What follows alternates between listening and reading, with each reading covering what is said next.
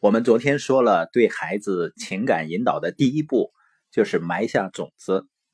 那埋下种子以后就万事大吉了吗？肯定不是啊，因为孩子毕竟是孩子嘛，他是在学习如何去控制自己情绪的过程。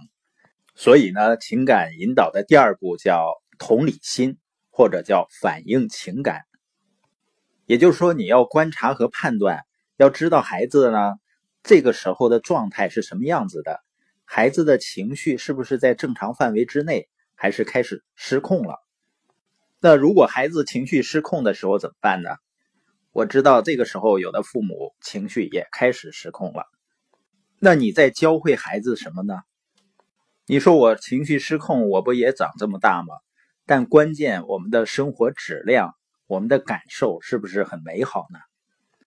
所以，孩子情绪失控的时候，正是情感引导的关键时候。这个时候一定要倾听，比如蹲下来看着他，然后呢，问问他到底是什么样的感觉。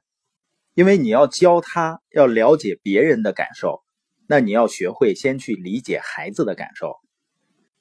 这时候，如果孩子真的很生气，大喊大叫，怎么办呢？这里面有一个非常重要的方法，就是我们说的叫反映情感。或者叫同理心，什么叫同理心呢？比如孩子现在很抓狂、很生气，然后你跟他讲：“别生气，生什么气啊？就是一个破气球嘛，回去再给你买一个。要再这么喊叫啊，以后就别出来玩了。”那你这样说呢，就不是反映情感了，也不是同理心，是指责。那孩子会变得更加生气，而且他以后也不会处理别人情绪的问题。他之所以更加生气呢，因为他感觉到他根本没有得到理解啊，所以呢，需要跟孩子讲啊，爸爸或者妈妈理解你现在很生气是吧？你现在是不是特别难过呀？爸爸知道你是不是觉得很委屈呀？是不是很疼啊？如果你能够准确的反映出他此刻的感受，他的情绪才会逐渐的下降，这就叫反映情感。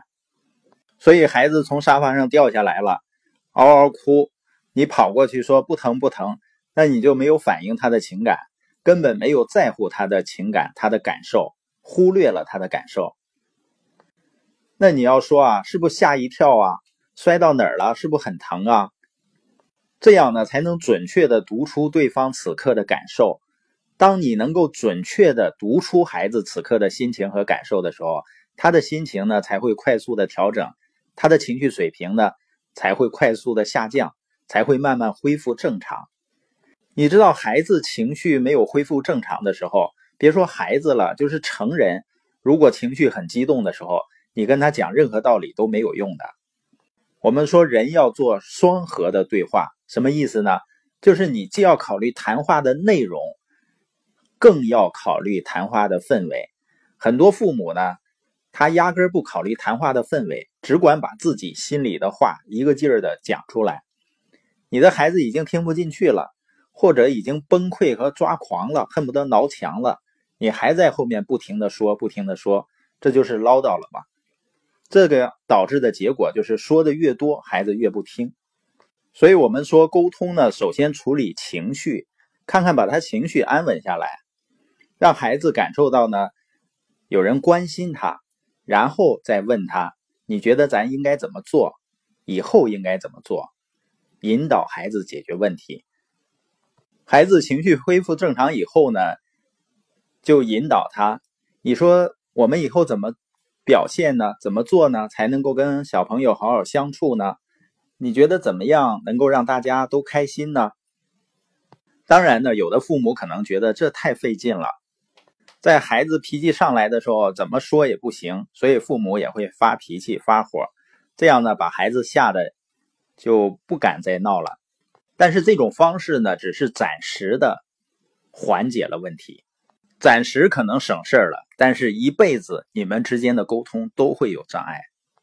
我有一次在一个饭店吃饭啊，那个老板和一个顾客就在抱怨他们的孩子，他们的孩子应该在十八九啊，一个在二十多岁啊。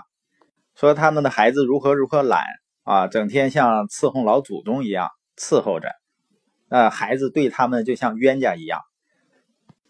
那这个问题从根本上来讲，能怨孩子吗？还是从小成长的过程中，作为父母情感引导的不够，所以沟通呢就会有很大的障碍。那我们今天播音的重点呢，就是在情感引导的第二步，要用同理心和反映情感的方式和孩子去沟通。